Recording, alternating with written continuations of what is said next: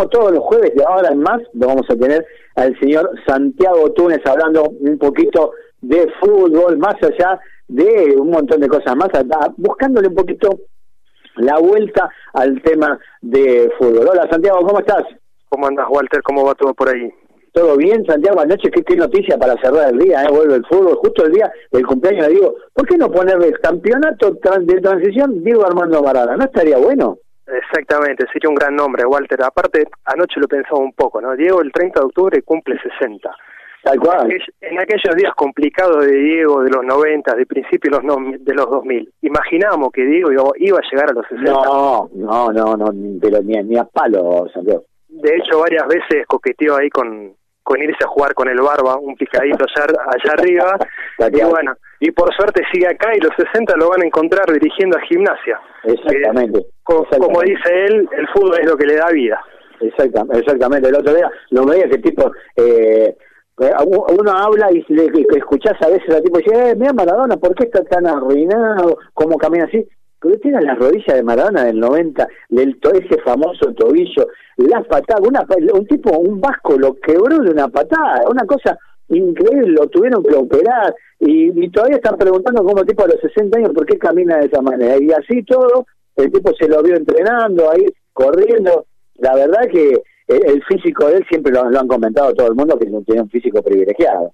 Exacto, Diego tiene una, una genética, un físico privilegiado por suerte para los que lo queremos, ¿no? Que creo que somos unos cuantos, somos más que los que no, de los que no no les cae bien. Diego es un personaje que a mucha gente no le cae simpático. Por suerte lo hoy hoy en día podemos verlo primero con vida, que, es importante. Después se está dirigiendo este campeonato, seguramente lo hará un poco más tranquilo porque es un torneo sin descenso y quizás se pueda ver gimnasia con otro tipo de, de, juego, un poco más suelto, ya no tan preocupado por, por la tabla de los promedios y veremos también eh, cuánto cómo es el proyecto de Diego, cuánto puede puede continuar, cuánto puede sostenerlo. Sabemos que, que no es fácil la vida de él, tiene sus altibajos, bueno, esperemos que, que pueda darle continuidad a este proyecto que el que Gimnasia lo tuvo en cuenta cuando ya parecía que Diego no volvía al fútbol argentino después sus, de sus tiempos en México, en Qatar, Así que bueno, apostemos por tener a, Diego por un largo tiempo más acá en el fútbol argentino. Veremos, veremos realmente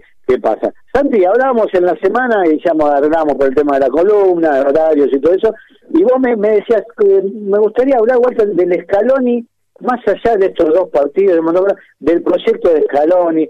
Como Scaloni era defensor, estábamos hablando con el Chile recién, era defensor. Scaloni sí, era alternaba, alternaba por, por el lado derecho, por momentos era, era lateral derecho, por momentos era volante, de volante también jugaba por otros sectores de la cancha. Es un jugador poco recordado, ¿no? Scaloni siempre se habla de lo que fue eh, Scaloni en los tiempos de los juveniles de Peckerman, cuando salió campeón en Qatar, en el 97, en aquel equipo con, con Riquelme, con Aymar, con Cambiaso, que era una época en la que sobraban, ¿no? Jugadores en las juveniles y en el fútbol argentino y jugadores que después de las juveniles pasaban con mucha facilidad a jugar en la mayor y hoy Scaloni se encuentra con una época en la que, a mi, a mi opinión, ¿eh? No hay tanta abundancia.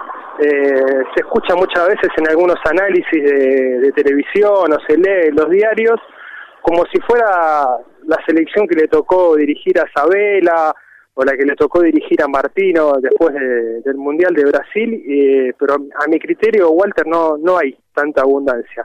Es lo que él tiene para elegir y, y hoy en día en las ligas del exterior, del exterior los jugadores argentinos ya no tienen tanta presencia como antes. Mira, ahí este fin de semana salió una nota muy interesante en tiempo argentino que se puede complementar con otra que salió en, la versión en español de, del New York Times y te, digo así unos datos. Por ejemplo, en la última década, tanto en, la Liga Española como en la Liga de Italia y en la Premier League, bajó la cantidad de jugadores argentinos. Por ejemplo, en, la Serie A, eh, hace una década había 54 y hoy hay 26. ¿Viste? Y en la Liga Española, por ejemplo, se pasó de 39 a 24 y en la Premier de 23 a 17. Yo creo que esos, datos, esos datos explican un poco cuál es el momento del fútbol argentino y también de la selección. Eh, mira, eh, tomando en cuenta un poco ¿no? la formación que terminó jugando el, el, el martes contra Bolivia, si nos ponemos a mirar el equipo, ¿cuántos jugadores hay de equipos top top de Europa, en ese, en, esos 11. Yo el primero que pienso es en el Messi, Barcelona, el, Paredes, que está en el Saint Germain. En el, PSG, exacto que es un equipo top hecho a base de los a base de los millones de los petrodólares. Exactamente. Y si queremos ser eh, un poco benévolos, podemos decir el Lautaro Martínez por el Inter, que es un clásico de Italia, pero en Italia ya hace siete años que viene dominando la Juventus el campeonato. Exactamente. Y el Inter hace diez que no gana la Champions League. Exactamente. Y después, bueno, todo el equipo, que te diría, de una de una segunda línea, que juegan en Europa, en el, el, ¿cómo se llama? El, el, chico que hizo el gol, de juega en Alacio. Exacto, eh, Correa. Correa, de Correa, eh, eh, Ezequiel Palacio creo que está jugando también en un equipo en español, me parece, ¿no? Eh, Ezequiel Palacio está jugando en, en el Leverkusen, en Alemania, pero, que es pero por una, liga, una liga dominada por el Bayern Múnich hace muchísimos años. Exactamente. Eh, el caso de Palacio está muy bueno que lo, lo hayas mencionado porque fue la figura de Argentina eh, encontró su lugar en el partido, supo manejar los tiempos, se conectó con Messi, pero Palacio fue transferido a, fines del año pasado o principios de este al, Leverkusen y desde que llegó hasta hoy sumó muy pocos minutos de juego en el equipo. Sí, pasa, que... pasa mucho ese tipo de cosas de, venta. Ahora quiero ver con Martínez Cuarta, que fue, va a ir a Fiorentina, si realmente va a tener muchos minutos. Pasa, me acuerdo el caso de Valerdi de Boca, que, fue hasta al equipo al equipo que era Klopp, el del técnico. Se, fue al Borussia Dortmund también. una cifra millonaria, pero si no recuerdo mal, era cerca de 20 millones de dólares por un futbolista que había tenido menos de cinco partidos en la primera de Boca. Y hoy en, y Valerdi eh, es un caso parecido al de Palacio, no sumó muy pocos minutos de juego en el Dortmund y ahora eh, hace unos meses fue al, al Olympique de Marsella con Benedetto. Ah, lo, lo cedieron al Olympique de Marsella. Lo, lo, cedieron a préstamo con una opción de compra. Es como que les cuesta a los jugadores argentinos eh, ir cuando van a las grandes ligas de Europa a hacer pie rápidamente, como que tienen un periodo de adaptación. Incluso en algunas de estas dos notas que yo te mencionaba, tanto la del tiempo argentino como del, New York Times, se recomendaba que vayan primero a ligas de, segunda, por ejemplo a la de Portugal, que es ahora donde está jugando Tamendi. Tamendi estaba hasta hace unos meses con Guardiola en el Manchester City, equipo top, como hablábamos, pero ya no estaba teniendo lugar y se fue a jugar al Benfica. Claro exactamente. Después de una renovación ahora de Pepe en lo, que tiene que ver ahí con, la defensa de, del City. Claro, quizás lo que, lo que se puede decir, Walter, es que sí, uno estaba acostumbrado a otro tipo de técnico en la selección. Uno se encontraba con técnicos que llegaban con una chapa mucho más importante que la que tiene Scaloni, porque, a ver, estábamos acostumbrados, vos sos de una generación un poco más grande que la mía, vos viste la generación de Menotti, la generación de Bilardo, eh, eh, todos técnicos que llegaban con una chapa a la selección. De, bueno, los últimos casos, los de Isabela, los de Martino. Biel, Biel, Bielsa, Martino, Sabela, tal cual, el, patón, el patón Bausa. El patón Bausa, al que le eligió la famosa comisión fiscalizadora, la que casi ya no nos acordamos, de Armando Pérez. La selección tuvo tiempos muy desprolijos últimamente, en el que, bueno, Scaloni está a como puede, a su manera, aprendiendo en algunos momentos, haciendo un máster rápido de, técnico en la selección, pero bueno, tampoco eh, es fácil. Eh, se le puede criticar que a veces no se no se ve una línea de juego en el en el equipo, que eh, cuesta encontrarle una identidad, que no que con los esquemas va y viene constantemente, pero bueno, es lo que hay, Walter, en este momento. Estamos hablando, en Santiago, hoy por hoy, lo que es la Dirección Técnica de Selecciones Nacionales, que está instalado lo que fue la, generación Peckerman. Eh, el Bocha Batista, eh, Aymar, eh, en el caso este de Scaloni, toda gente que ha pasado y que con una línea de juego, de juego en, su época de jugadores de esta gente que nombré, eh, muy muy emparentada a lo que fue la, administración Peckerman en las selecciones juveniles.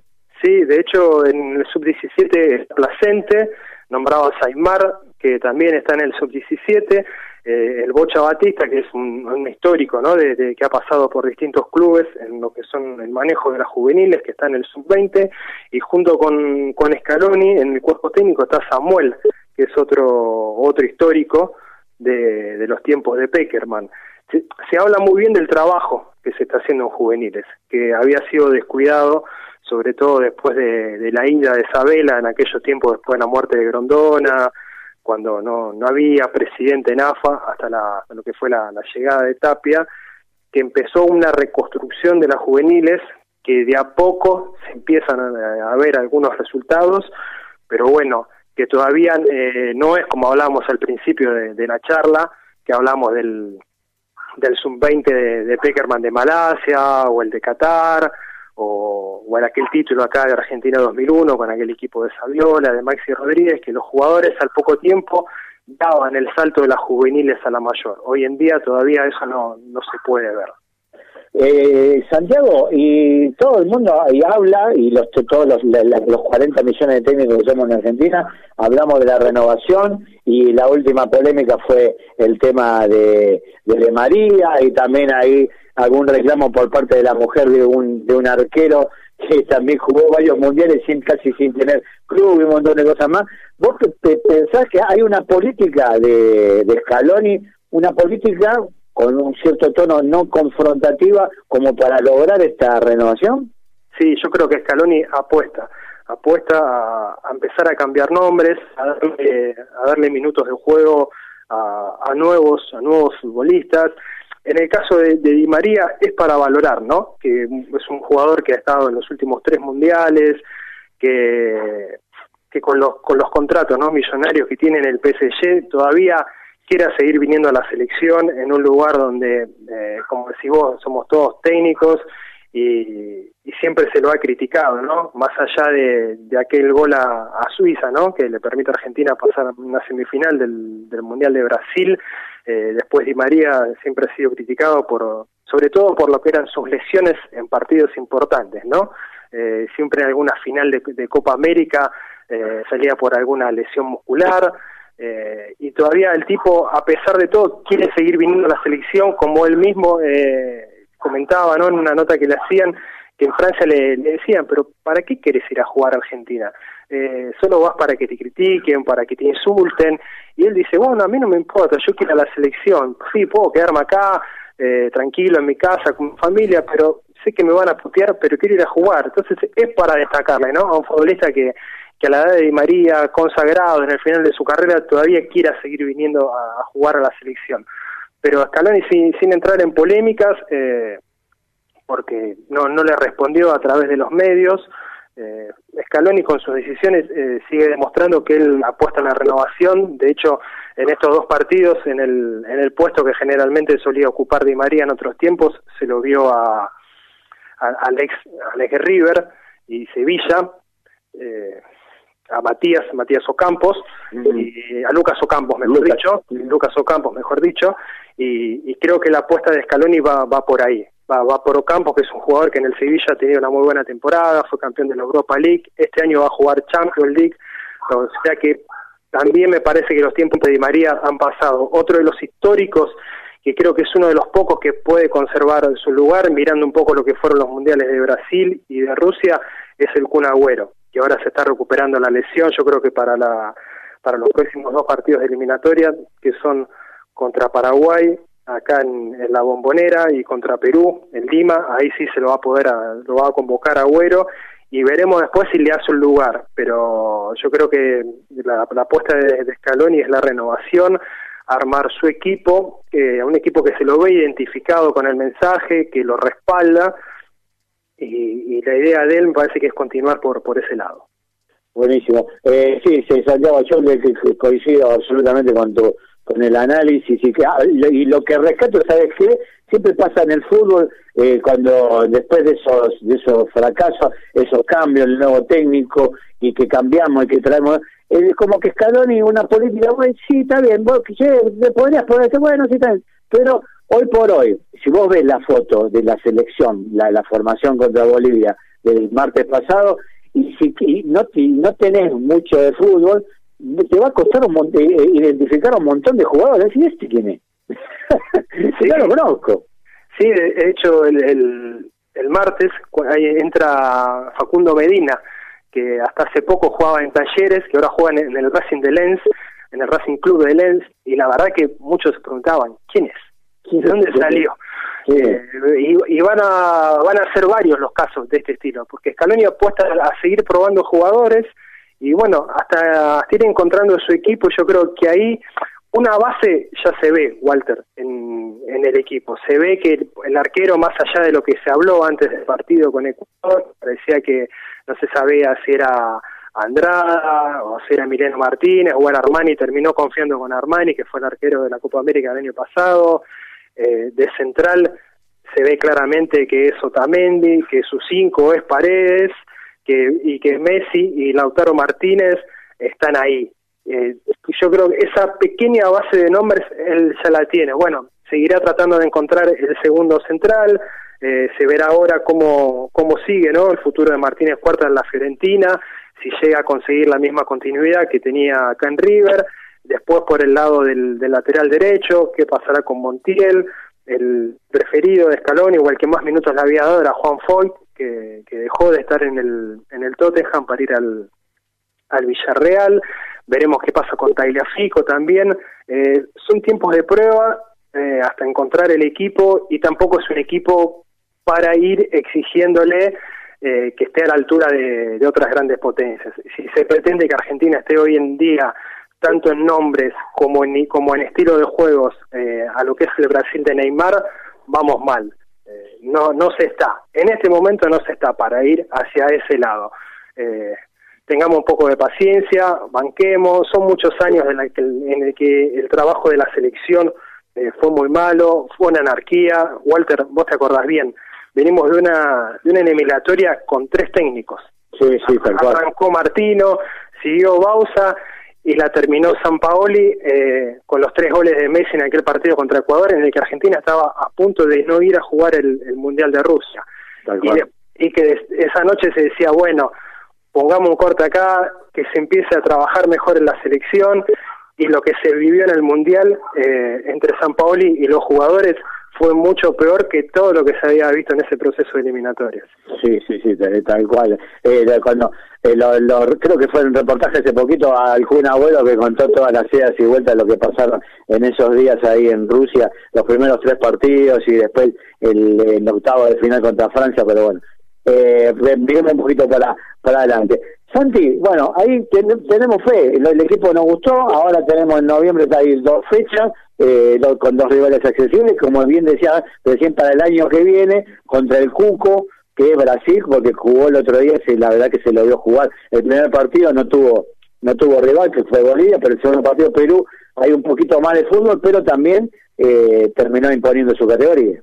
Exacto, pero Brasil está hoy en día acá en Sudamérica, eh, se impone, está por encima del, resto, tiene a Neymar, que cada vez que, juega en la selección, sobre todo en lo que ha sido no después del, del mundial de Rusia que ahí no no pudo brillar pero de bien más eh, es un jugador que cada vez que está en Brasil eh, marca la diferencia también como como lo hace en PSG y Brasil la diferencia de Argentina sí tiene jugadores hoy al menos hoy en este en esto en este momento tiene jugadores que están en, los equipos top de, las principales ligas de Europa quizá eso también ayuda a marcar la diferencia y Brasil también, otra diferencia que tiene Argentina, además de, digamos, con respecto a lo que es el técnico, ¿no? La comparación entre, entre Scaloni y, el técnico de Brasil, y ellos confiaron en el técnico de Brasil más allá de, la eliminación en el Mundial, de no haber llegado a, semifinales, respaldaron el proyecto, le dieron continuidad, ganaron la Copa América el año pasado,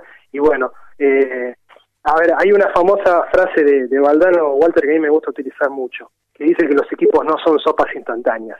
Y bueno, los, equipos llevan su tiempo de cocción. Si pretendemos que Scaloni en un año y medio eh, busque llegar a lo que fueron otras elecciones, va a costar. Tengamos paciencia, eh, como te decía, eh, lleva su tiempo y esperemos a ver en qué termina este proceso.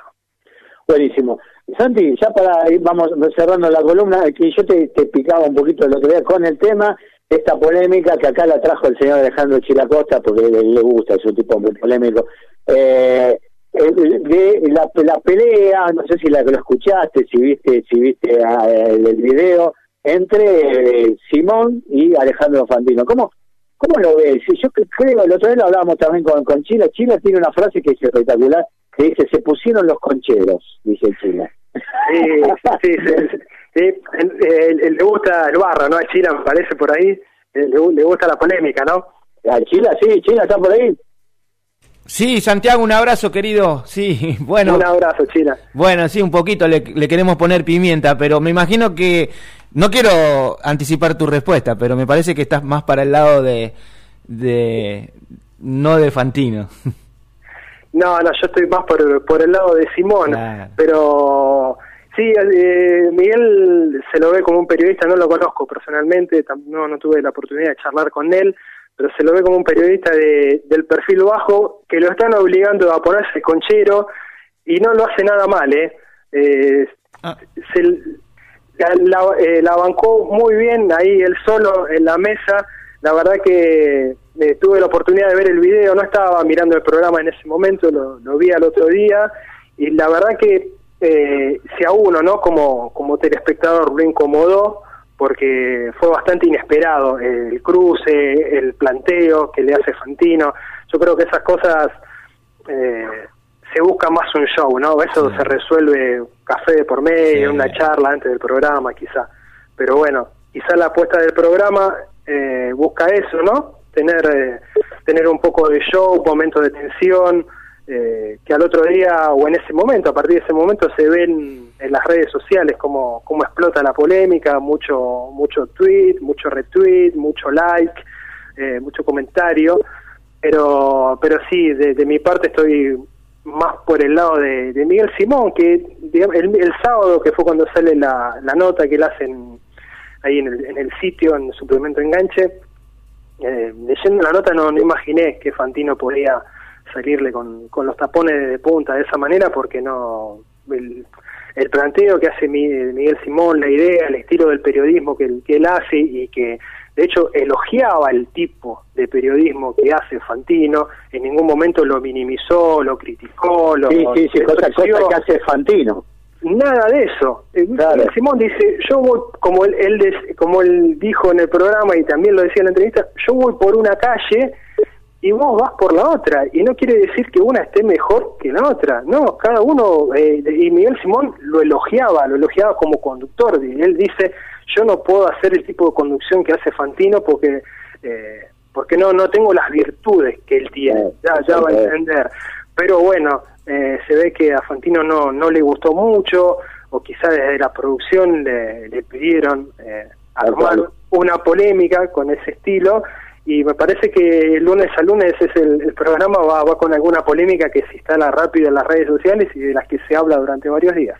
Sí, tal cual, creo que también coincide Chila, Chila también, el, el, el, la, el planteo, lo que pensaba Chila era eso, ¿cierto? Sí, un poco buscando el show, porque el programa arrancó muy bien de rating, el primer programa, pero después fue cayendo muchísimo, y entonces me parece que, eh, aparte, Fantino siempre fue un especialista en esto, en buscar roña.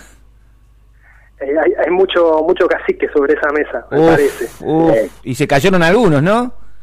Y se cayeron algunos, sí, sí, sí, ya a Ruggeri no, no se lo vio en los últimos programas, miembro a veces está, a veces no, así que... Estaba López que se, y tampoco se lo vio más. Ahí. Claro, se lo, estaba Gustavo López, López y no se lo vio más tampoco se lo vio más.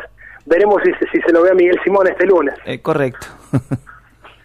eh, Santi, pues ya casi estamos terminando. Eh, agradecerte como siempre y bueno, y esperarte el jueves que viene para charlar un poquito más.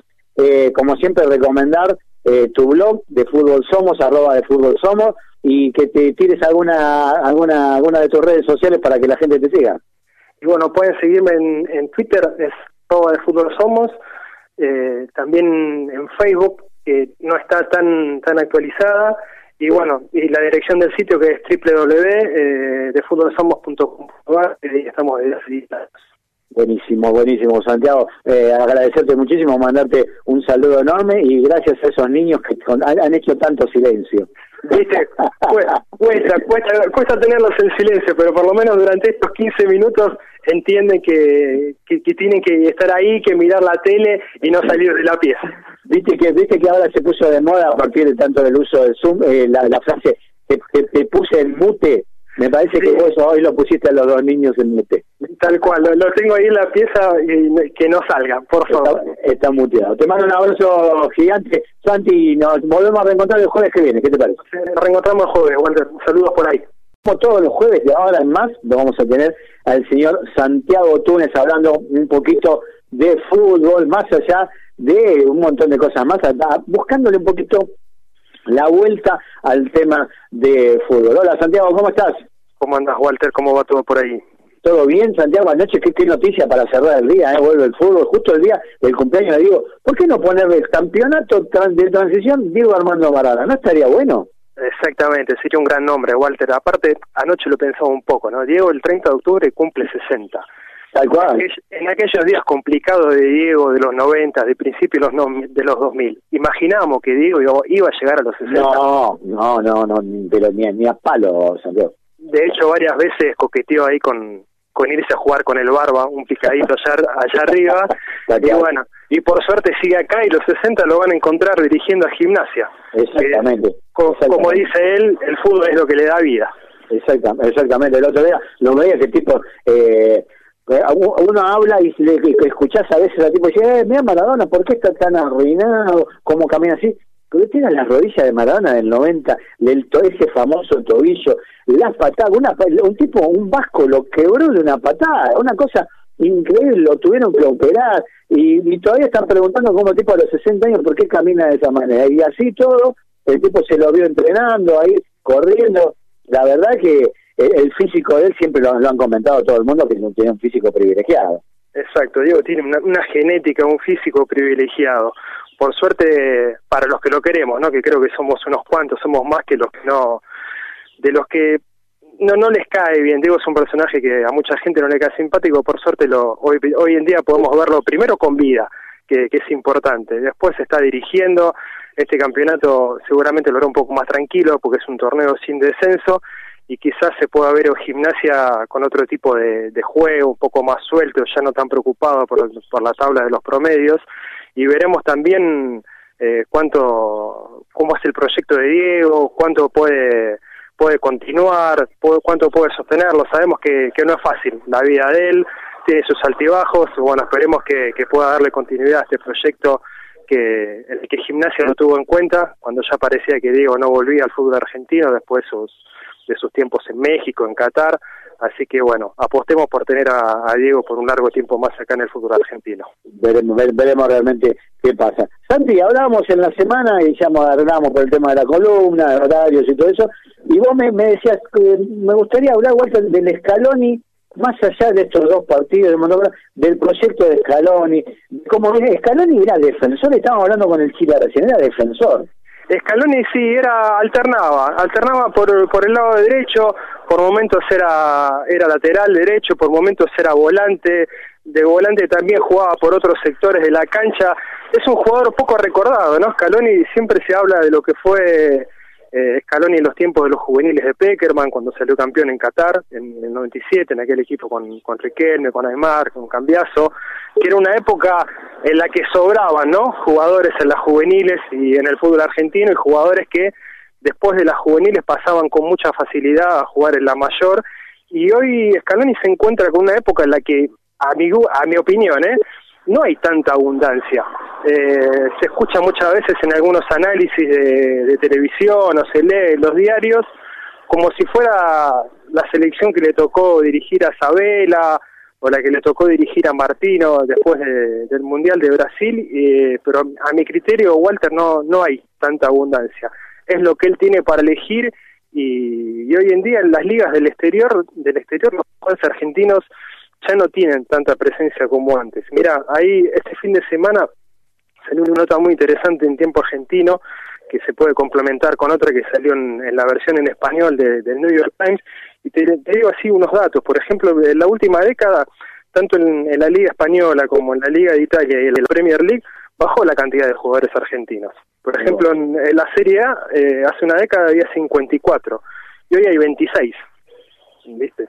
y en la Liga Española, por ejemplo, se pasó de 39 a 24 y en la Premier de 23 a 17. Yo creo que esos, datos, esos datos explican un poco cuál es el momento del fútbol argentino y también de la selección. Eh, mira, eh, tomando en cuenta un poco ¿no? la formación que terminó jugando el, el, el martes contra Bolivia, si nos ponemos a mirar el equipo, ¿cuántos jugadores hay de equipos top top de Europa en ese en, esos 11. Yo el primero que pienso es en el Messi, Barcelona, el, Paredes, que está en el el, PSG, exacto que es un equipo top hecho a base de los a base de los millones de los petrodólares. Exactamente. Y si queremos ser eh, un poco benévolos, podemos decir el Lautaro Martínez por el Inter, que es un clásico de Italia, pero en Italia ya hace siete años que viene dominando la Juventus el campeonato. Exactamente. Y el Inter hace diez que no gana la Champions League. Exactamente. Y después, bueno, todo el equipo, que te diría, de una de una segunda línea, que juegan en Europa, en el, el ¿cómo se llama? El, el, chico que hizo el gol de juega en Lazio. Exacto, eh, Correa. Correa, de Correa, eh, Ezequiel Palacio creo que está jugando también en un equipo en español, me parece, ¿no? Eh, Ezequiel Palacio está jugando en, en el Leverkusen, en Alemania, pero, que es pero por una, liga, una liga dominada por el Bayern Múnich hace muchísimos años. Exactamente. Eh, el caso de Palacio está muy bueno que lo, lo hayas mencionado porque fue la figura de Argentina eh, encontró su lugar en el partido, supo manejar los tiempos, se conectó con Messi, pero Palacio fue transferido a, fines del año pasado o principios de este al, Leverkusen y desde que llegó hasta hoy sumó muy pocos minutos de juego en el equipo. Sí, pasa, que... pasa mucho ese tipo de cosas de, venta. Ahora quiero ver con Martínez Cuarta, que fue a la Fiorentina, si realmente va a tener muchos minutos. Pasa, me acuerdo del caso de Valerdi de Boca, que, que fue hasta al, al equipo al equipo que era Klopp, el del técnico. Se, se fue al Borussia Dortmund también. una cifra millonaria, pero si no recuerdo mal, era cerca de 20 millones de dólares por un futbolista que había tenido menos de cinco partidos en la primera de Boca. Y hoy en, y Valerdi eh, es un caso parecido al de Palacio, no sumó muy pocos minutos de juego en el Dortmund y ahora eh, hace unos meses fue al, al Olympique de Marsella con Benedetto. Ah, lo, lo cedieron de Marsella. Lo, lo, cedieron a préstamo con una opción de compra. Es como que les cuesta a los jugadores argentinos eh, ir cuando van a las grandes ligas de Europa a hacer pie rápidamente, como que tienen un periodo de adaptación Incluso en algunas de estas dos notas que yo te mencionaba, tanto la del tiempo argentino como del, New York Times, se recomendaba que vayan primero a ligas de, segunda, por ejemplo a la de Portugal, que es ahora donde está jugando Tamendi. Tamendi estaba hasta hace unos meses con Guardiola en el Manchester City, equipo top, como hablábamos, pero ya no estaba teniendo lugar y se fue a jugar al Benfica. Claro exactamente. Después de una renovación ahora de Pepe en lo, que tiene que ver ahí con, la defensa de, del City. Claro, quizás lo que, lo que se puede decir, Walter, es que sí, uno estaba acostumbrado a otro tipo de técnico en la selección. Uno se encontraba con técnicos que llegaban con una chapa mucho más importante que la que tiene Scaloni, porque, a ver, estábamos acostumbrados, vos sos de una generación un poco más grande que la mía, vos viste la generación de Menotti, la generación de Bilardo, eh, eh, todos técnicos que llegaban con una chapa a la selección. De, bueno, los últimos casos, los de Sabela, los de Martino. Biel, Biel, Bielsa, Martino, Sabela, tal cual, el, patón, el patón Bausa. El patón Bausa, al que eligió la famosa comisión fiscalizadora, la que casi ya no nos acordamos de Armando Pérez. La selección tuvo tiempos muy desprolijos últimamente, en el que, bueno, Scaloni está a como puede, a su manera, aprendiendo en algunos momentos, haciendo un máster rápido de, técnico en la selección, pero bueno, tampoco eh, es fácil. Eh, se le puede criticar que a veces no se no se ve una línea de juego en el plantel, en el equipo, que eh, cuesta encontrarle una identidad, que no que con los esquemas va y viene constantemente, pero bueno, es lo que hay, Walter, en este momento. Estamos hablando, en Santiago, hoy por hoy, lo que es la Dirección Técnica de Selecciones Nacionales, que ha instalado lo que fue la, la generación Peckerman, eh, el Bocha Batista, eh, Aymar, eh, en el caso este de Scaloni, todo gente que ha pasado y que con una línea de juego, de juego en, su época de jugadores de esta gente que nombré, eh, muy muy emparentada a lo que fue la, administración Peckerman en las selecciones juveniles. Sí, de hecho en el sub-17 Placente, nombrado a que también está en el sub-17, eh, el Bocha Batista, que es un, histórico, ¿no? De, que ha pasado por distintos clubes en lo que son el manejo de las juveniles, que está en el sub-20, y junto con, con Scaloni, en el cuerpo técnico está Samuel, que es otro, otro histórico de, los tiempos de Peckerman. Se, se habla muy bien del trabajo que se está haciendo en juveniles, que había sido descuidado sobre todo después de, la ida de Isabela, en aquellos tiempos después de la muerte de Grondona, cuando no, no había presidente en AFA, hasta la, lo que fue la, llegada de Tapia, que empezó una reconstrucción de las juveniles, que de a poco se empiezan a, ver algunos resultados, pero bueno, que todavía eh, no es como hablábamos al principio de, la charla, que hablamos del, del sub-20 de, de Peckerman de Malasia o el de Qatar, o, en aquel título acá de Argentina 2001 con aquel equipo de Saviola, de Maxi Rodríguez, que los jugadores al poco tiempo daban el salto de las juveniles a la mayor. Hoy en día todavía eso no, no se puede ver. Eh, Santiago, y todo el mundo ahí habla, y los, todos los, los 40 millones de técnicos que somos en Argentina, hablamos de la renovación, y la última polémica fue el tema de, de María, y también ahí algún reclamo por parte de la mujer de un, de un arquero que también jugó varios mundiales sin casi sin tener club y un montón de cosas más. ¿Vos te, pensás que hay una política de, de Scaloni, una política con un cierto tono no confrontativa como para lograr esta renovación?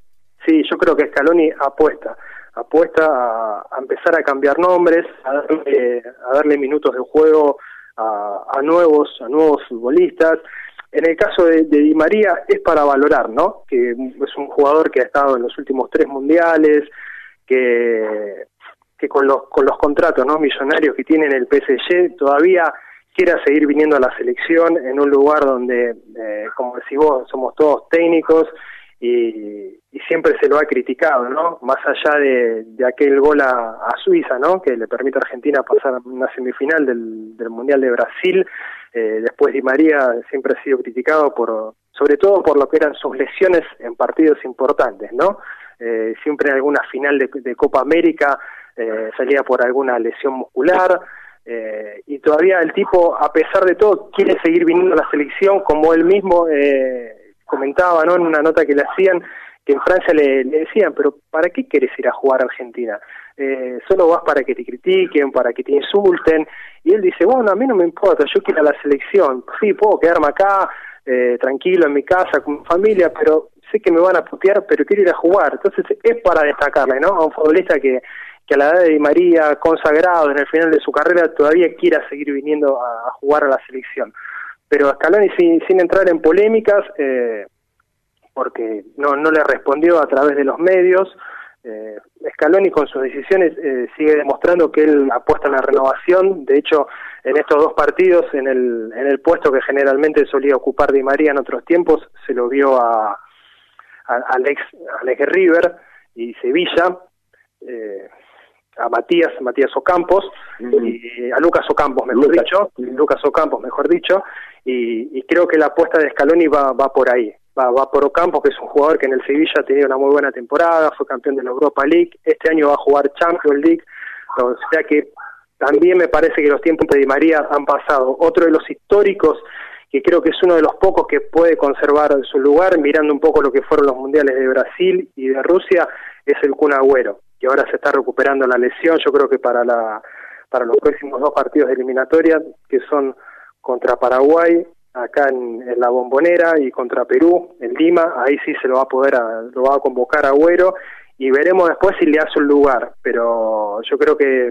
la, apuesta de, Scaloni es la renovación, armar su equipo, eh, un equipo que se lo ve identificado con el mensaje, que lo respalda y, la idea de él me parece que es continuar por, por ese lado.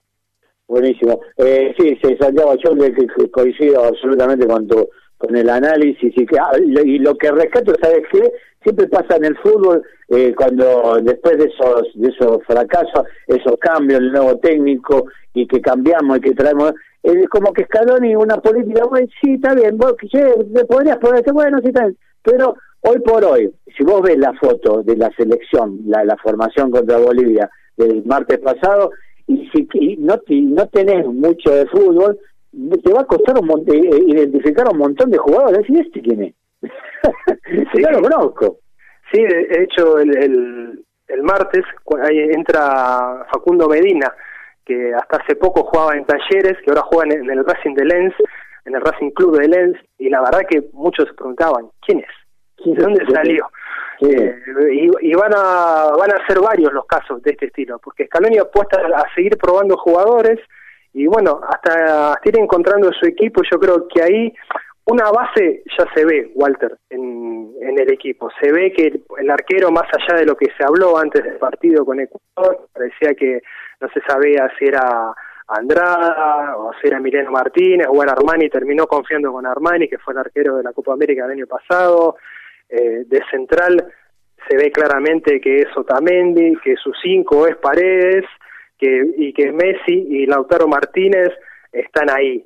Eh, yo creo que esa pequeña base de nombres él ya la tiene. Bueno, seguirá tratando de encontrar el segundo central, eh, se verá ahora cómo, cómo sigue ¿no? el futuro de Martínez Cuarta en la Fiorentina, si llega a conseguir la misma continuidad que tenía acá en River, después por el lado del, lateral derecho, qué pasará con Montiel, el preferido de Scaloni o el que más minutos le había dado era Juan Foyt, que, dejó de estar en el, en el Tottenham para ir al, al Villarreal.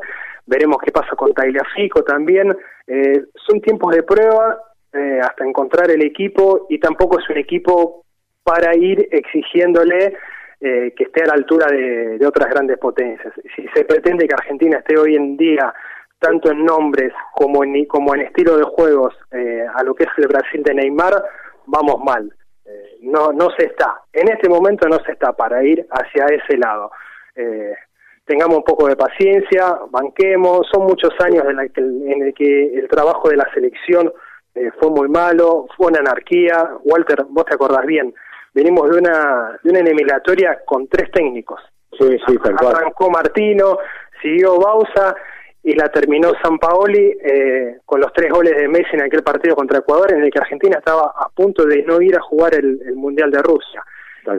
Y, que esa noche se decía, bueno, pongamos un corte acá, que se empiece a trabajar mejor en la selección y lo que se vivió en el Mundial eh, entre San Paoli y los jugadores fue mucho peor que todo lo que se había visto en ese proceso de eliminatorias. Sí, sí, sí, tal, cual. Eh, cuando eh, lo, creo que fue un reportaje hace poquito al Jun Abuelo que contó todas las idas y vueltas lo que pasaron en esos días ahí en Rusia, los primeros tres partidos y después el, octavo de final contra Francia, pero bueno, eh, un poquito para, para adelante.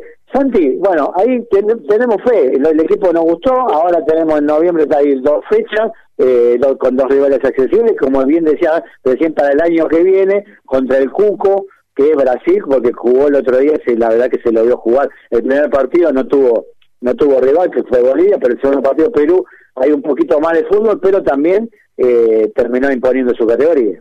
Exacto, pero Brasil está hoy en día acá en Sudamérica eh, se impone, está por encima del, resto, tiene a Neymar, que cada vez que, juega en la selección, sobre todo en lo que ha sido no después del, del Mundial de Rusia, que ahí no, no pudo brillar, pero de bien más, eh, es un jugador que cada vez que está en Brasil eh, marca la diferencia también como, como lo hace en PSG y Brasil la diferencia de Argentina sí tiene jugadores hoy al menos hoy en este en esto en este momento tiene jugadores que están en en los equipos top de, las principales ligas de Europa. Quizá eso también ayuda a marcar la diferencia y Brasil también, otra diferencia que tiene Argentina además de, digamos, con respecto a lo que es el técnico, ¿no? La comparación entre, entre Scaloni y, el técnico de Brasil, y ellos confiaron en el técnico de Brasil más allá de, la eliminación en el Mundial, de no haber llegado a, a, semifinales, respaldaron el proyecto, le dieron continuidad, ganaron la Copa América el año pasado, y bueno, eh, a ver, hay una famosa frase de, de Valdano Walter que a mí me gusta utilizar mucho, que dice que los equipos no son sopas instantáneas.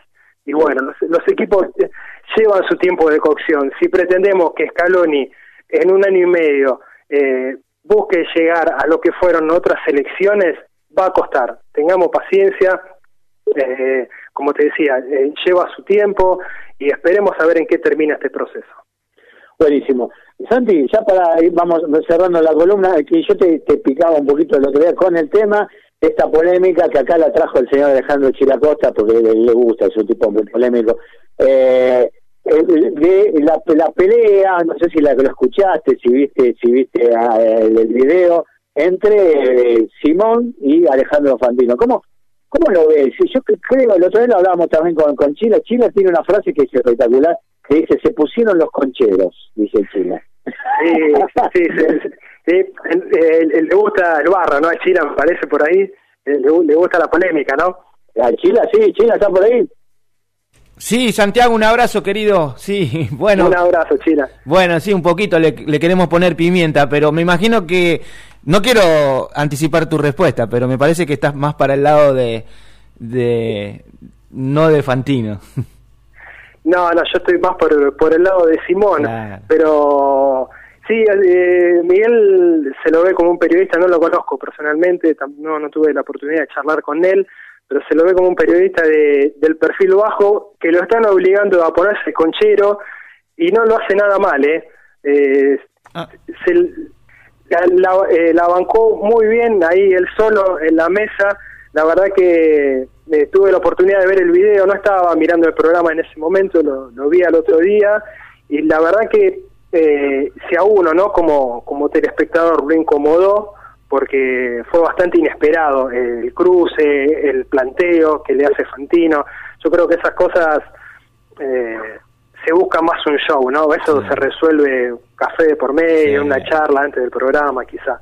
Pero bueno, quizá la apuesta del programa eh, busca eso, ¿no? Tener, eh, tener un poco de show, momentos de tensión, eh, que al otro día o en ese momento, a partir de ese momento se ven en las redes sociales cómo, cómo explota la polémica, mucho mucho tweet, mucho retweet, mucho like, eh, mucho comentario, pero pero sí, de, mi parte estoy más por el lado de, Miguel Simón, que digamos, el, sábado, que fue cuando sale la, la nota que él hace en, ahí en el, en el sitio, en el suplemento enganche, eh, leyendo la nota no, no imaginé que Fantino podía salirle con, con los tapones de punta de esa manera porque no el, el planteo que hace Miguel Simón, la idea, el estilo del periodismo que, que él hace y que de hecho elogiaba el tipo de periodismo que hace Fantino, en ningún momento lo minimizó, lo criticó, lo sí, sí, sí, cosa, cosa que hace Fantino. Nada de eso. Eh, claro. Simón dice, yo voy, como él, él, como él dijo en el programa y también lo decía en la entrevista, yo voy por una calle y vos vas por la otra, y no quiere decir que una esté mejor que la otra, no, cada uno, eh, y Miguel Simón lo elogiaba, lo elogiaba como conductor, y él dice, yo no puedo hacer el tipo de conducción que hace Fantino porque eh, porque no no tengo las virtudes que él tiene, ya, ya va a entender, pero bueno, eh, se ve que a Fantino no, no le gustó mucho, o quizá desde la producción le, le pidieron eh, armar una polémica con ese estilo, y me parece que lunes a lunes es el, el programa va, va, con alguna polémica que se instala rápido en las redes sociales y de las que se habla durante varios días.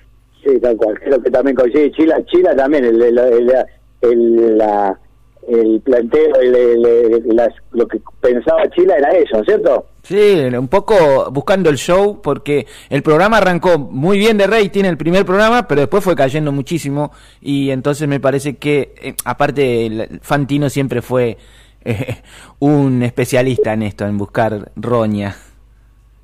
Eh, hay, hay, mucho mucho cacique sobre esa mesa, me uf, parece. Uf. Y se cayeron algunos, ¿no?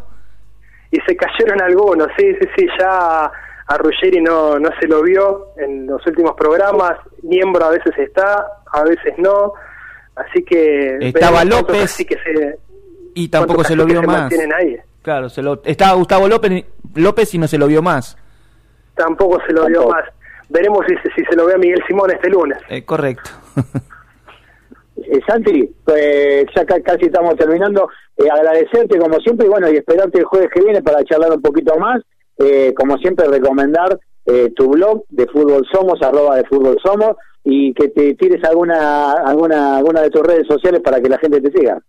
Y bueno, pueden seguirme en, en Twitter, es arroba de Fútbol Somos, también en Facebook que no está tan tan actualizada y bueno, y la dirección del sitio que es www.defutbolsomos.com.ar y estamos de Buenísimo, buenísimo, Santiago. Eh, agradecerte muchísimo, mandarte un saludo enorme y gracias a esos niños que han, hecho tanto silencio. Viste, cuesta, cuesta, cuesta, tenerlos en silencio, pero por lo menos durante estos 15 minutos entienden que, que, tienen que estar ahí, que mirar la tele y no salir de la pieza.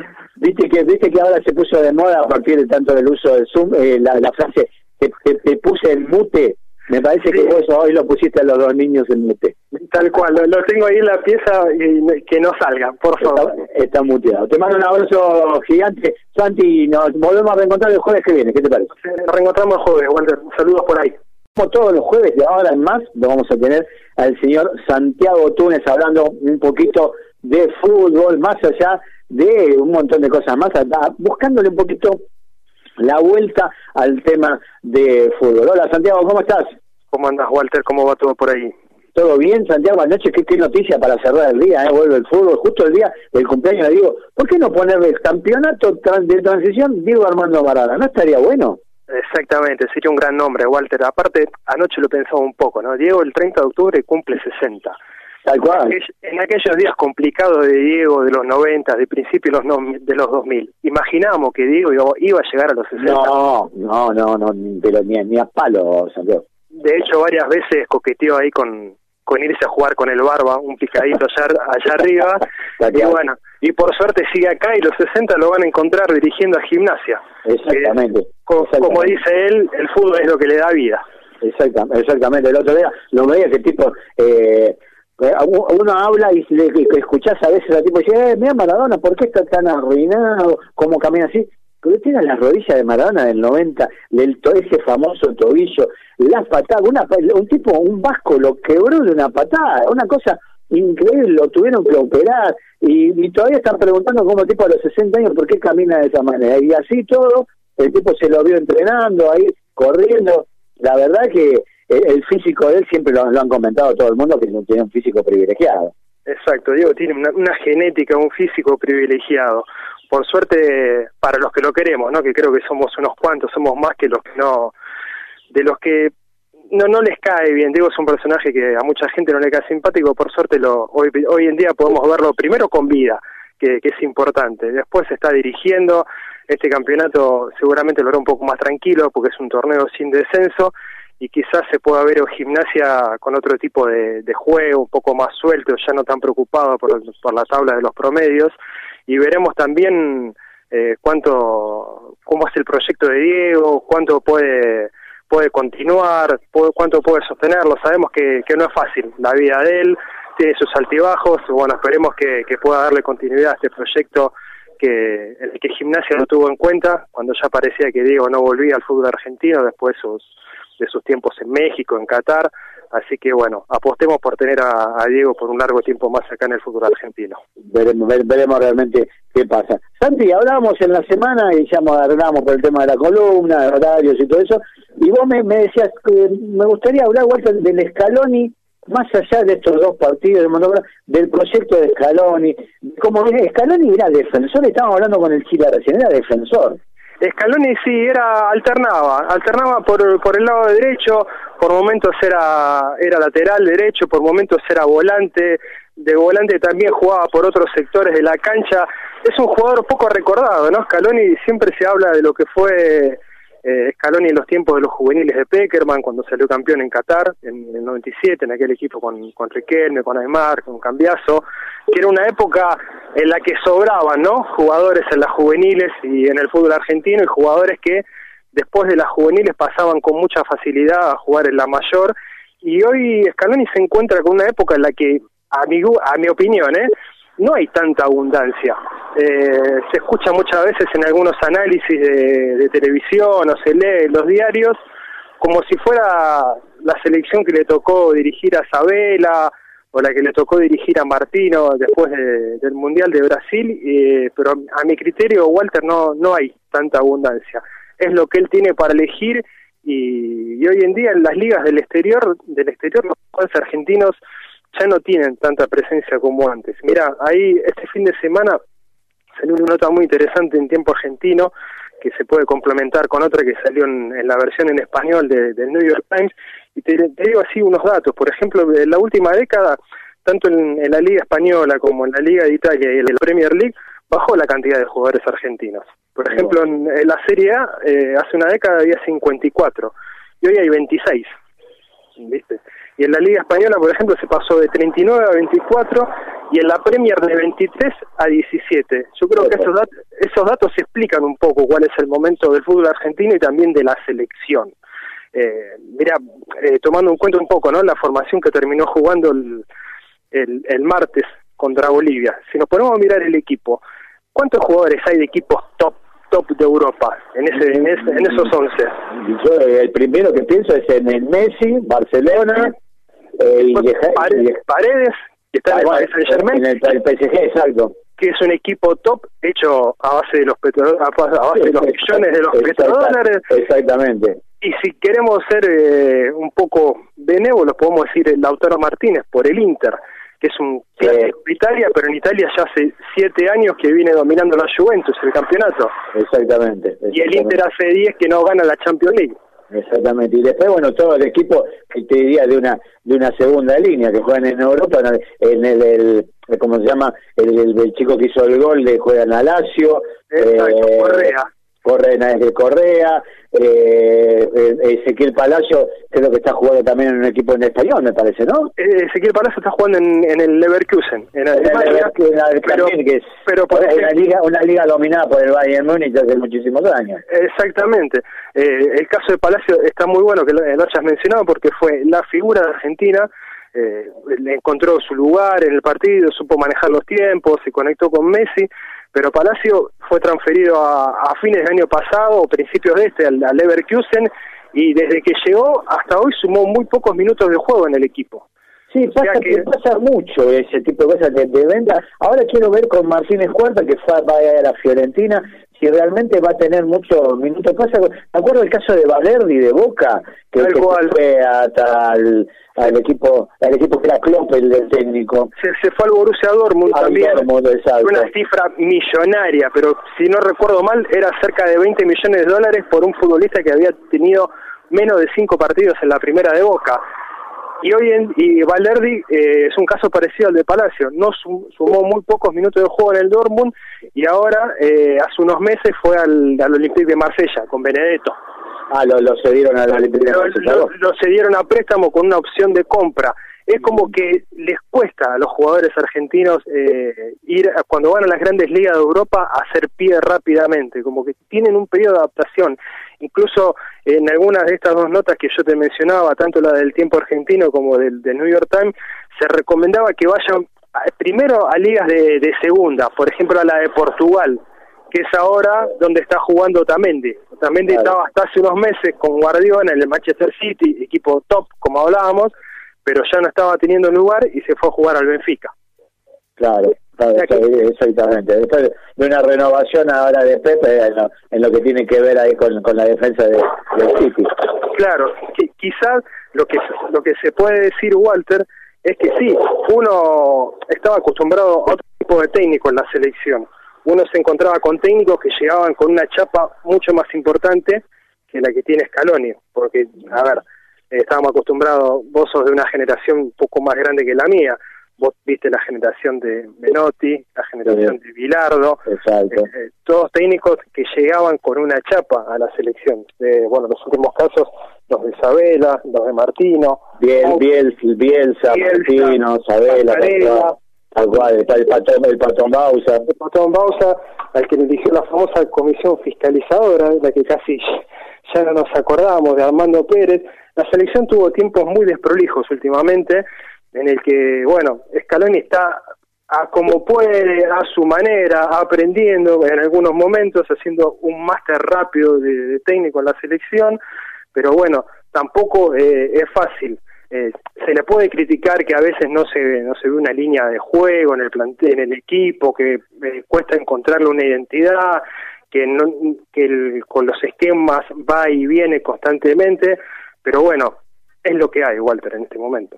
Estamos hablando, Santiago, hoy por hoy, lo que es la dirección técnica de selecciones nacionales, que ha instalado lo que fue la, la generación Peckerman. Eh, el Bocha Batista, eh, Aymar, eh, en el caso este de Scaloni, todo gente que ha pasado y que con una línea de juego, de juego en, su época de jugadores de esta gente que nombré, eh, muy muy emparentada a lo que fue la, administración Peckerman en las selecciones juveniles. Sí, de hecho en el sub-17 Placente nombraba a Saimar, que también está en el sub-17, eh, el Bocha Batista, que es un, histórico, ¿no? De, que ha pasado por distintos clubes en lo que son el manejo de las juveniles, que está en el sub-20, y junto con, con Scaloni, en el cuerpo técnico está Samuel, que es otro, otro histórico de, los tiempos de Peckerman. Se, habla muy bien del trabajo que se está haciendo en juveniles, que había sido descuidado sobre todo después de, la ida de Isabela en aquellos tiempos después de la muerte de Grondona, cuando no, no había presidente en AFA, hasta la, lo que fue la, llegada de Tapia, que empezó una reconstrucción de las juveniles, que de a poco se empiezan a, ver algunos resultados, pero bueno, que todavía eh, no es como hablábamos al principio de, la charla, que hablamos del, del sub-20 de, Peckerman de Malasia o el de Qatar, o, o en aquel título acá de Argentina 2001 con aquel equipo de Saviola, de Maxi Rodríguez, que los jugadores al poco tiempo daban el salto de las juveniles a la mayor. Hoy en día todavía eso no, no se puede ver. Eh, Santiago, y todo el mundo y habla, y los todos los, los 40 millones de técnicos que somos en Argentina, hablamos de la renovación, y la última polémica fue el tema de, de María, y también ahí algún reclamo por parte de la mujer de un, de un arquero que también jugó varios mundiales sin casi sin tener club y un montón de cosas más. ¿Vos te, pensás que hay una política de, de Scaloni, una política con un cierto tono no confrontativa como para lograr esta renovación?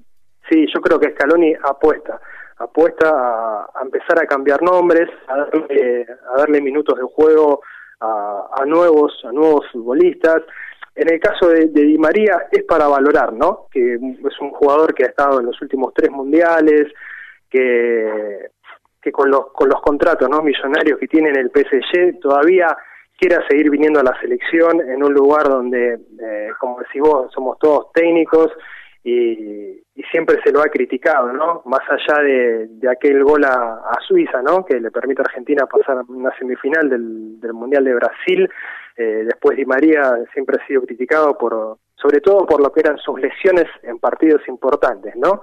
Eh, siempre en alguna final de, Copa América eh, salía por alguna lesión muscular eh, y todavía el tipo, a pesar de todo, quiere seguir viniendo a la selección, como él mismo comentaba, ¿no? En una nota que le hacían que en Francia le, decían, pero ¿para qué quieres ir a jugar a Argentina?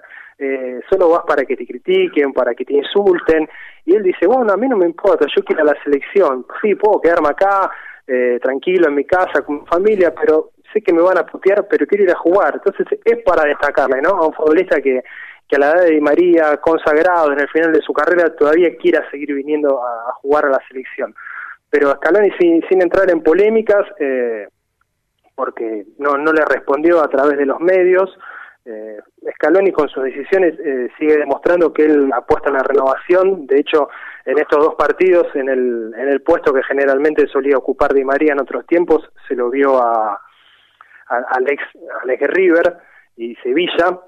Eh, a Matías, Matías Ocampos, y a Lucas Ocampos, mejor dicho, Lucas Ocampos, mejor dicho, y, y, creo que la apuesta de Scaloni va, va por ahí va, va por Ocampo, que es un jugador que en el Sevilla ha tenido una muy buena temporada, fue campeón de la Europa League, este año va a jugar Champions League, o sea que también me parece que los tiempos de Di María han pasado. Otro de los históricos, que creo que es uno de los pocos que puede conservar su lugar, mirando un poco lo que fueron los mundiales de Brasil y de Rusia, es el Kun Agüero, que ahora se está recuperando la lesión, yo creo que para la para los próximos dos partidos de eliminatoria, que son contra Paraguay acá en, la Bombonera y contra Perú en Lima, ahí sí se lo va a poder, lo va a convocar Agüero y veremos después si le hace un lugar, pero yo creo que la, apuesta de, de, Scaloni es la renovación, armar su equipo, eh, un equipo que se lo ve identificado con el mensaje, que lo respalda y, la idea de él me parece que es continuar por, por ese lado. Buenísimo. Eh, sí, sí, Santiago, yo coincido absolutamente con tu con el análisis y que ah, y lo que rescato sabes qué siempre pasa en el fútbol eh, cuando después de esos de esos fracasos esos cambios el nuevo técnico y que cambiamos y que traemos es como que Scaloni una política bueno sí está bien vos che, podrías poner bueno sí está bien pero hoy por hoy si vos ves la foto de la selección la, la formación contra Bolivia del martes pasado y si no no tenés mucho de fútbol te va a costar un eh, identificar un montón de jugadores. ¿Y este quién es? sí, lo conozco. Sí, de hecho, el, el, el martes ahí entra Facundo Medina, que hasta hace poco jugaba en Talleres, que ahora juega en, el Racing de Lens, en el Racing Club de Lens, y la verdad que muchos se preguntaban, ¿quién es? ¿De dónde salió? Eh, y, y, van a van a ser varios los casos de este estilo, porque Scaloni apuesta a seguir probando jugadores, y bueno, hasta ir encontrando su equipo, yo creo que ahí una base ya se ve, Walter, en, en el equipo. Se ve que el, arquero, más allá de lo que se habló antes del partido con Ecuador, parecía que no se sabía si era Andrada o si era Emiliano Martínez o era Armani, terminó confiando con Armani, que fue el arquero de la Copa América del año pasado. Eh, de central se ve claramente que es Otamendi, que su cinco es Paredes, y que Messi y Lautaro Martínez están ahí. Eh, yo creo que esa pequeña base de nombres él ya la tiene. Bueno, seguirá tratando de encontrar el segundo central, eh, se verá ahora cómo, cómo sigue ¿no? el futuro de Martínez Cuarta en la Fiorentina, si llega a conseguir la misma continuidad que tenía acá en River, después por el lado del, lateral derecho, qué pasará con Montiel, el preferido de Scaloni el que más minutos le había dado era Juan Foyt, que, dejó de estar en el, en el Tottenham para ir al, al Villarreal. Veremos qué pasa con Tagliafico también. Eh, son tiempos de prueba eh, hasta encontrar el equipo y tampoco es un equipo para ir exigiéndole eh, que esté a la altura de, otras grandes potencias. Si se pretende que Argentina esté hoy en día tanto en nombres como en, como en estilo de juegos eh, a lo que es el Brasil de Neymar, vamos mal. Eh, no, no se está. En este momento no se está para ir hacia ese lado. Eh, tengamos un poco de paciencia, banquemos. Son muchos años en, el que, en el que el trabajo de la selección fue muy malo, fue una anarquía. Walter, vos te acordás bien, venimos de una, de una eliminatoria con tres técnicos. Sí, sí, tal Arrancó Martino, siguió Bausa y la terminó San Paoli eh, con los tres goles de Messi en aquel partido contra Ecuador, en el que Argentina estaba a punto de no ir a jugar el, Mundial de Rusia. Y, que esa noche se decía, bueno, pongamos un corte acá, que se empiece a trabajar mejor en la selección, y lo que se vivió en el Mundial eh, entre San Paoli y los jugadores fue mucho peor que todo lo que se había visto en ese proceso de eliminatorias. Sí, sí, sí, tal cual. Eh, cuando eh, lo, creo que fue un reportaje hace poquito al Jun Abuelo que contó todas las idas y vueltas de lo que pasaron en esos días ahí en Rusia, los primeros tres partidos y después el, octavo de final contra Francia, pero bueno, eh, un poquito para, para adelante. Santi, bueno, ahí tenemos fe, el, equipo nos gustó, ahora tenemos en noviembre dos fechas, eh, con dos rivales accesibles, como bien decía recién para el año que viene, contra el Cuco, que es Brasil, porque jugó el otro día, y la verdad que se lo vio jugar. El primer partido no tuvo no tuvo rival, que fue Bolivia, pero el segundo partido Perú hay un poquito más de fútbol, pero también eh, terminó imponiendo su categoría. Exacto, pero Brasil está hoy en día acá en Sudamérica eh, se impone, está por encima del, resto.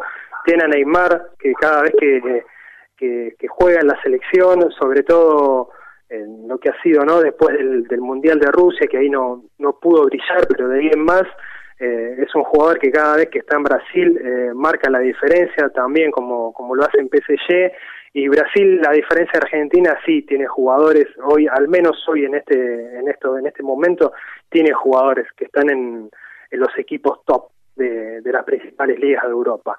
Quizá eso también ayuda a marcar la diferencia y Brasil también, otra diferencia que tiene Argentina además de, digamos, con respecto a lo que es el técnico, ¿no? La comparación entre, entre Scaloni y, el técnico de Brasil, y ellos confiaron en el técnico de Brasil más allá de, la eliminación en el Mundial, de no haber llegado a, semifinales, respaldaron el proyecto, le dieron continuidad, ganaron la Copa América el año pasado, y bueno, eh, a ver, hay una famosa frase de, de Valdano Walter que a mí me gusta utilizar mucho, que dice que los equipos no son sopas instantáneas.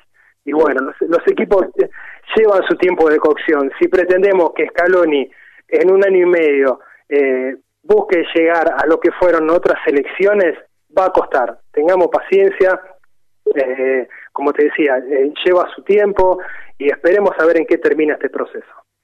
Buenísimo. Santi, ya para ir, vamos cerrando la columna, que yo te, te picaba un poquito lo que vea con el tema, esta polémica que acá la trajo el señor Alejandro Chilacosta, porque le, gusta, es un tipo muy polémico, eh, de la, la, pelea, no sé si la que lo escuchaste, si viste, si viste ah, el, video, entre Simón y Alejandro Fantino. ¿Cómo, cómo lo ves? Yo creo, el otro día lo hablábamos también con, con Chila, Chila tiene una frase que es espectacular, que dice, se pusieron los concheros, dice Chila. Sí, sí, sí, sí. le gusta el barro, ¿no? A Chila me parece por ahí, le, le gusta la polémica, ¿no? A Chila, sí, Chila está por ahí. Sí, Santiago, un abrazo, querido. Sí, bueno. Un abrazo, Chila. Bueno, sí, un poquito le, queremos poner pimienta, pero me imagino que. No quiero anticipar tu respuesta, pero me parece que estás más para el lado de. de no de Fantino. No, no, yo estoy más por, por el lado de Simón, pero sí, eh, Miguel se lo ve como un periodista, no lo conozco personalmente, no, no tuve la oportunidad de charlar con él, pero se lo ve como un periodista de, del perfil bajo que lo están obligando a ponerse conchero y no lo hace nada mal, ¿eh? eh ah. se, la, eh, la, bancó muy bien ahí él solo en la mesa, la verdad que eh, tuve la oportunidad de ver el video, no estaba mirando el programa en ese momento, lo, lo vi al otro día y la verdad que si a uno, ¿no? Como, como telespectador lo incomodó, porque fue bastante inesperado el cruce, el planteo que le hace Fantino. Yo creo que esas cosas eh, se busca más un show, ¿no? Eso se resuelve café de por medio, una charla antes del programa, quizá. Pero bueno, quizá la apuesta del programa eh, busca eso, ¿no? Tener, eh, tener un poco de show, momentos de tensión, eh, que al otro día o en ese momento, a partir de ese momento se ven en las redes sociales cómo, cómo explota la polémica, mucho mucho tweet, mucho retweet, mucho like, eh, mucho comentario, pero pero sí, de, mi parte estoy más por el lado de, Miguel Simón, que el, sábado, que fue cuando sale la, la nota que él hacen ahí en el, en el sitio, en suplemento enganche, eh, leyendo la nota no, no imaginé que Fantino podía salirle con, con los tapones de punta de esa manera porque no el, el planteo que hace Miguel Simón, la idea, el estilo del periodismo que, que él hace y que de hecho elogiaba el tipo de periodismo que hace Fantino, en ningún momento lo minimizó, lo criticó, lo sí, sí, sí, cosa, que hace Fantino. Nada de eso. Eh, Miguel Simón dice, yo voy, como él, él, como él dijo en el programa y también lo decía en la entrevista, yo voy por una calle y vos vas por la otra. Y no quiere decir que una esté mejor que la otra. No, cada uno, eh, y Miguel Simón lo elogiaba, lo elogiaba como conductor. Y él dice, yo no puedo hacer el tipo de conducción que hace Fantino porque... Eh, porque no no tengo las virtudes que él tiene, ya, ya va a entender. Pero bueno, eh, se ve que a Fantino no, no le gustó mucho, o quizá desde la producción le, le pidieron eh, armar una polémica con ese estilo, y me parece que lunes a lunes es el, programa va, va, con alguna polémica que se instala rápido en las redes sociales y de las que se habla durante varios días. Sí, tal cual. Creo que también coincide Chila, Chila también, el, el, el, la, el planteo, lo que pensaba Chila era eso, ¿cierto? Sí, un poco buscando el show, porque el programa arrancó muy bien de rating, el primer programa, pero después fue cayendo muchísimo, y entonces me parece que, eh, aparte, Fantino siempre fue un especialista en esto, en buscar roña. Eh, hay, mucho mucho cacique sobre esa mesa, me parece. Eh, y se cayeron algunos, ¿no? Y se cayeron algunos, sí, sí, sí, ya a Ruggeri no, no se lo vio en los últimos programas, miembro a veces está, a veces no, así que... Estaba López que y tampoco se lo vio más. Ahí. Claro, se lo, estaba Gustavo López, López y no se lo vio más tampoco se lo vio más. Veremos si, si se lo ve a Miguel Simón este lunes. Eh, correcto. Eh, Santi, pues ya casi estamos terminando. Eh, agradecerte como siempre y bueno, y esperarte el jueves que viene para charlar un poquito más. Eh, como siempre, recomendar tu blog de Fútbol Somos, arroba de Fútbol Somos, y que te tires alguna, alguna, alguna de tus redes sociales para que la gente te siga. Y bueno, pueden seguirme en, en Twitter, es arroba de Fútbol Somos, también en Facebook, que no está tan, tan actualizada, y bueno, y la dirección del sitio que es www.defutbolsomos.com.ar, eh, estamos de Buenísimo, buenísimo, Santiago. Eh, agradecerte muchísimo, mandarte un saludo enorme y gracias a esos niños que han, hecho tanto silencio. Viste, cuesta, cuesta, cuesta, tenerlos en silencio, pero por lo menos durante estos 15 minutos entienden que, que, tienen que estar ahí, que mirar la tele y no salir de la pieza. Viste que viste que ahora se puso de moda a partir de tanto del uso del Zoom, eh, la, la, frase que, te puse en mute. Me parece que vos hoy lo pusiste a los dos niños en mute. Tal cual, lo, tengo ahí en la pieza y que no salga, por favor. Está, muteado. Te mando un abrazo gigante, Santi, nos volvemos a reencontrar el jueves que viene, ¿qué te parece? Nos reencontramos el jueves, Walter. Saludos por ahí.